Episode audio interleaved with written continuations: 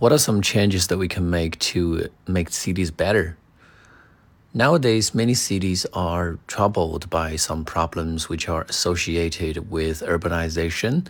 And one of the most serious problems is overcrowdedness or jam. You know, um, there's so many vehicles running on the street and they cause very severe traffic congestion during the rush hours. And um, I think the solution to this problem is perhaps to encourage people to take public transportation or ride bikes to uh, commute.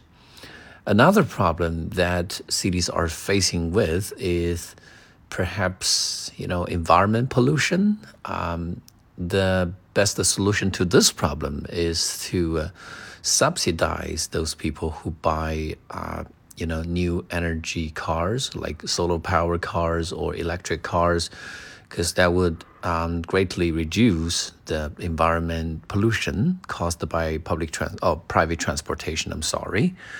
And another problem that is very troublesome, you know, for the government to deal with is overpopulation. Uh, you know, cities are drawing Uh, more and more people into the city every year.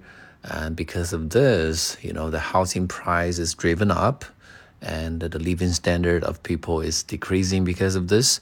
So the problem to solve this problem is to make the city grow vertically. You know, the buildings could be higher, more high rises and skyscrapers can be constructed to host more people and make use of the space.